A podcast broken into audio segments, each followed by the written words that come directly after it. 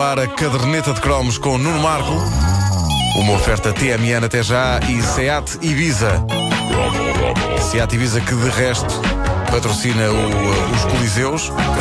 15 de novembro em Lisboa e 27 no Porto. Bilhetes à venda para a caderneta de cromos ao vivo.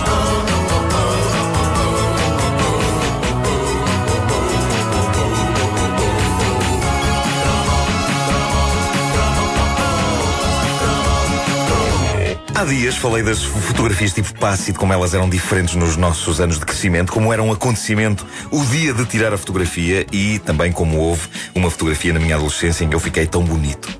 Tão bonito. As palavras foram de colegas minhas eh, da escola, que eu usei em documentos desde os meus 14 anos até aos 20. É tramado ficar bonito numa fotografia quando se é genericamente desagradável à vista. Mas tu estás igual, estás igual. Obrigado. Obrigado pela simpatia. Obrigado, obrigado. Mais ou menos, vá. Ah, raios, pequenito. A puxar o...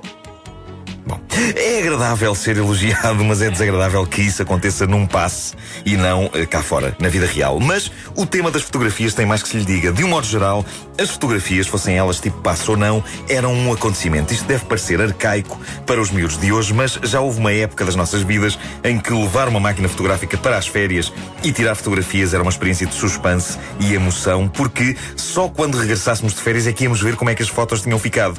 Hoje, Vemos imediatamente, as máquinas são digitais, têm um visor, não é? Se o Kilimanjaro ficou tremido ou com um dedo à frente, podemos logo tentar outra vez. Naquela altura, não. Se uma pessoa tinha a mão menos firme ou o talento menos apurado, corria-se o risco de, no dia da revelação, constatar que estava tudo mal. E agora voltar ao Kilimanjaro para corrigir. Era bom. Vais tu. Foste tu. Ah, como, é, que- como é que é aquela expressão?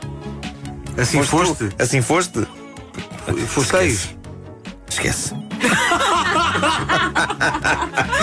Bom, eu gosto das Está tão coisas. cansado, eh, homem. Muito, muito, muito. Eu gosto das coisas como estão hoje, mas eu confesso que sinto algumas saudades do elemento surpresa da revelação. É pá, sim. Ahm, porque eh, hoje ainda é possível tirar fotos com máquinas que usam o bom velho rolo, mas quem faz isso ou tem demasiado tempo nas mãos ou é um purista da fotografia, como a malta que prefere ouvir discos de vinil em vez de CDs e MP3. O rolo é um objeto de culto da nossa existência, como as cassetes áudio ou VHS, o rolo fotográfico que vinha nas variedades de, se não me engano, 12, 24 ou 36. É verdade, era? sim. fotografias, o que parece ridículo olhando para a possibilidade que as máquinas modernas nos dão de voltarmos de férias com 1553 fotos e podermos alegremente gastar espaço no cartão de memória com pormenores que até aí eram de evitar, por exemplo, registar em imagem algum pelo de formato mais bizarro que tenha ficado na banheira do hotel, não é? Obrigado no pela sítio imagem, onde estamos a passar férias. Obrigado, epá, isso foi uma imagem magnífica. Obrigado. Na, na- naquela altura, mesmo que tivéssemos essa extrava- extravagância, que era um rolo de Uau! 36 fotos, não podíamos dar-nos ao luxo de tirar fotografias a um pelo. E havia a expectativa para saber se ficaram bem ou mal. E depois em 36 havia três que se aproveitavam. Pois é. lindo, lindo. E quando comprávamos outro rolo nas férias e tínhamos de tirar o que estava lá dentro e que se- e corria o risco de se estragar o rolo. Pois era. Isso a papinha antes queimavas o negativo, era tão mau, tão mau, tão mau. Epá, eu lembro-me da, da, da frase. Pronto, já estragaste, já estragaste, já está, não vale a pena. Raios. Bom, é nessas pequenas coisas que se vê como a vida era tão mais emocionante naquela altura. A emoção estava em cada esquina. E no que toca às fotografias, estava também no regresso de férias, na entrega dos rolos, na expectativa de ver o resultado. Entregavam-nos um pacote, não era um envelope com as fotografias e com os negativos. Eu adorava os negativos porque me metiam medo. A cara de um ser humano num negativo parecia assustadora. E havia aquela emoção de pegar nos negativos, apontá-los à luz e gritar como uma miúda ao ver a minha cara com as cores todas ao contrário. Eu fazia Ah! E depois ria. Fiz isto até aos 25 anos. Depois já tinha, já tinha a voz demasiado grossa para gritar como uma miúda e parei. Mesmo Não resultava tão bem. assim. Não, agora grita. Ah! Não é a mesma coisa. Homem. Espetacular então a explosiva mistura de emoções que consistia em abrir o envelope das fotos e vê-las uma a uma. A alegria de descobrir que uma foto em que a gente apostava eh, estava realmente boa, a tragédia de constatar que uma foto que a gente achava que ia dar uma ampliação genial para pendurar na parede tinha um estopor de um dedo em frente da lente. Houve uma fase da minha vida em que eram raras as fotos que eu tirava que não incluíam a aparição de um dedo meu.